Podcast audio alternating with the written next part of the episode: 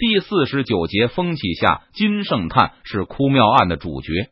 这位才子因为名头响亮，所以邓明打算给他特别优惠，给他一笔秘密贷款，帮助他购买军火抵抗。贷款是邓明为金圣叹担保的，而保持秘密性是邓明为了不给自己造成太大的负担。不过金圣叹却谢绝了邓明的好意。当安乐斯返回无限时。金圣叹明确表示，他不会诉诸武力，步枪的威力非常可观，足以保护金先生和你们的朋友。安乐斯等军火商给邓明的报告里就称金圣叹为哭庙案众多当事人中最勇敢的，也是众人的领袖。所以，只要金圣叹愿意振臂一护，无限周围的近身一定会群起响应。这并非我所愿。金圣叹摇头道：“我不能让本地父老因为我的一念之私而遭遇兵灾，我也不愿意为了自己活命就打死衙役。何况安老板不是向我保证过，保国公会设法救我们出去四川吗？保国公确实这样保证过，但事情不一定能够办妥啊。安乐斯更希望金圣叹能够领到无限近身和蒋国柱打起来，这对他的军火生意会有益处。而且根据安乐斯现在的理解。”邓明似乎也希望和东南督府作对的人越多越好，那也是我一人性命不保罢了。要是我为了自己活命就去杀伤无辜，我又算什么呢？金圣叹在这个问题上非常坚决，明确表示他绝不会参与任何抵抗官府的运动，更不会去领导他。如果金先生不肯做这件事，那也许您的朋友也会被诬陷入狱，最后死在狱中，或是被处死。我可不敢保证保国公一定能够把你们都救出去。安乐斯进行了最后一次尝试，他也听过说金圣叹对清廷对清廷始终心存幻想。当初顺治曾称赞过金圣叹的才学，听说此事后，金圣叹还因为被满清皇帝赏识而生出感激之情，那也不会比引起战火死的人更多吧？金圣叹反问道：“不过其他人要和官府对打，我也不会拦着他们。”安乐斯轻轻叹了口气，虽然他认为，在有了浙江庄允成的潜力后，只要无限近身表现的足够团结，就能让两江总督衙门谨慎从事。但这同样是他的猜测，并不能给百分之百的保证。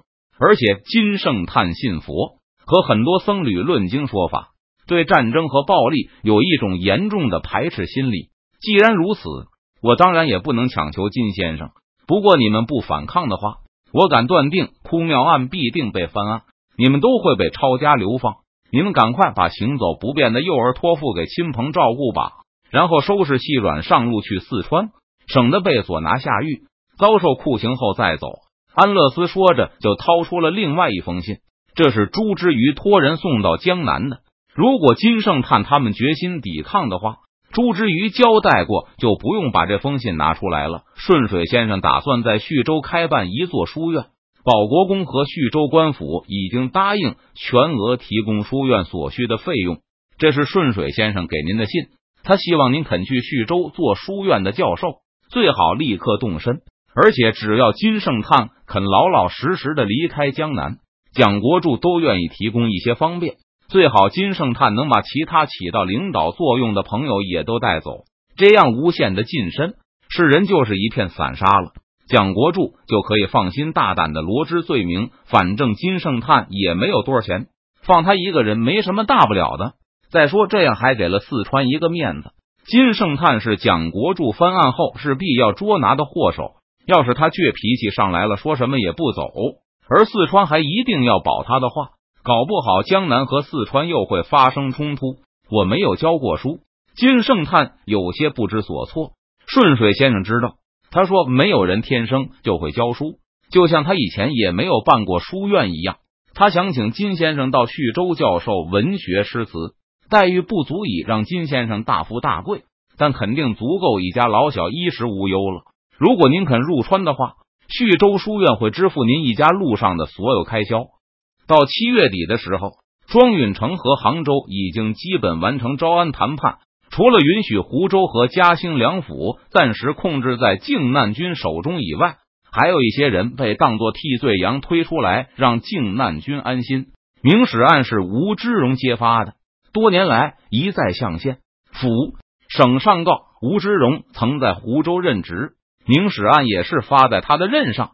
政治嗅觉灵敏的吴之荣感觉，如果不首告撇清自己的关系，那将来就会跟着一起倒霉。在邓明的前世，吴之荣的猜测很准确。湖州府只有他作为首告，没有倒霉，还分到了庄家的家产。在这次的招安条件中，吴之荣因为无事生非的罪名被剥夺一切官身。问缴北京的意思本来是夺官了事，将来或许还可能起复。但杭州方面觉得此事都是因为吴之荣而起，而且此人身为朝廷官员，居然没有正确判断出庄允成造反的危害，直接造成了杭州全面误判形势。不把他绞死了，赵国作实在难以咽下这口恶气。除了吴之荣，还有查继佐。如果没有查继佐一早检举庄氏明史狂悖忤逆，吴之荣根本不会注意到此事。也不会为了撇清自己向杭州举报。不过查继佐并不是满清的官员，对于庄允成的造反并没有直接责任。赵国作琢磨了一下，就大官给查继佐定一个流放的罪。根据事先和四川的协议，浙江的流放犯都可以销售给四川，所以赵国作就询问张涛要不要这批犯人。现在大明天子难受，根据四川先行的法律。这大概是蓄意谋杀。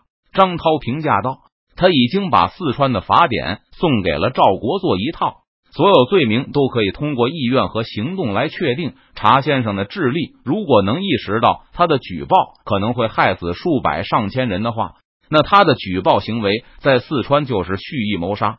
当然，帝国不会管发生在江南的事。不过，庄先生、朱先生等人都和帝国关系良好。”如果我们收留查先生在四川教书的话，可能会让庄先生他们误会。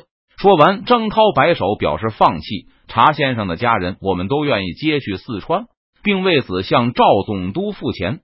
但查先生本人还是去宁古塔了，我们不好连他都管。由于嘉兴府不在杭州的控制中，所以嘉兴府沿海地区也无法向明军移交。讨论完扎记佐的事情后。张涛就提此此事，这北的禁海区被庄先生他们自己用了，所以我们希望能赵总督能够补偿。余行长提出把宁波府的镇海县全部划为禁海区，整个镇海吗？赵国作没有马上拒绝，而是反问道：“那本官能得到什么好处？赵总督希望获得什么？本官需要一个保证：如果李帅泰和耿继茂来打浙江的话，明军不会袖手旁观。”赵国作显然盘算过这个问题很久了，飞快的答道：“如果福建陆营和耿继茂的番兵进军浙江的话，那多半赵总督已经被宣布为叛贼了吧？”张涛痛快的答道：“没问题，只要赵总督和清廷或是打着清廷旗号的军队交战，我们就会坚决站在赵总督一边。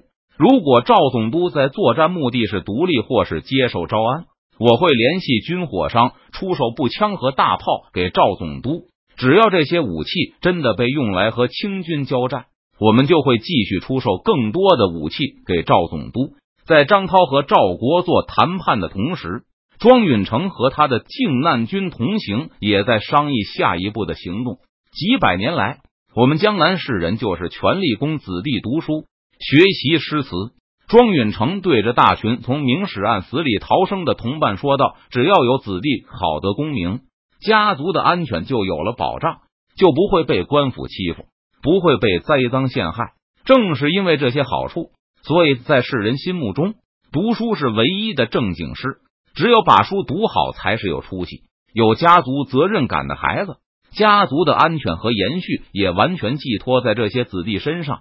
就算不能考取功名。”只要在士林中有良好的名声，官府多半也会给面子。真要遇到时，也不会找不到门路。不过现在不是这样了，即使有功名在身，即使在士林享有盛誉，朝廷也是想打就打，想杀就杀。这次要不是我们奋起反抗，仅靠科举得来的功名是保不住我们的。庄允成虽然年纪不小了，但头脑很清醒。知道这次若是束手就擒，绝对要全族覆灭。这次保住我们族人产业的是什么？是步枪，是大炮。差点因为家产丰厚而招来灭顶之灾的朱佑明深有同感。他从来就没有参加过明史案，但大祸来临时，无论是明哲保身、万贯家财，还是近身身份，都帮不了他。现在朱佑明也在庄允成身边附和道：“正是如此，乱世还远远没有过去，而三百年来的规矩恐怕也不复存在了。逢此大变之时，如果不知变通，就会成为宗族的罪人。”庄允成把儿子庄廷岳叫了出来。展示给朋友们看，小儿这就要去四川，老夫交了一笔银子，让他去保国公的军校学步科。犬子也要去四川，他学的是炮科。朱佑明跟着大声说道：“他和庄允成一样，给四川交了一笔银子，让儿子朱念少成为了四川军事学院的另外一个士官留学生。还有愿意同行的吗？算我一个，我好几个儿子都成年了，还有我的儿子和侄子。”他们也得为宗族出力，还有什么科？马科也得有人学吧。犬子从小就喜欢骑马，庄允成和朱佑明的号召，得到了湖州嘉兴晋身地主的热情响应。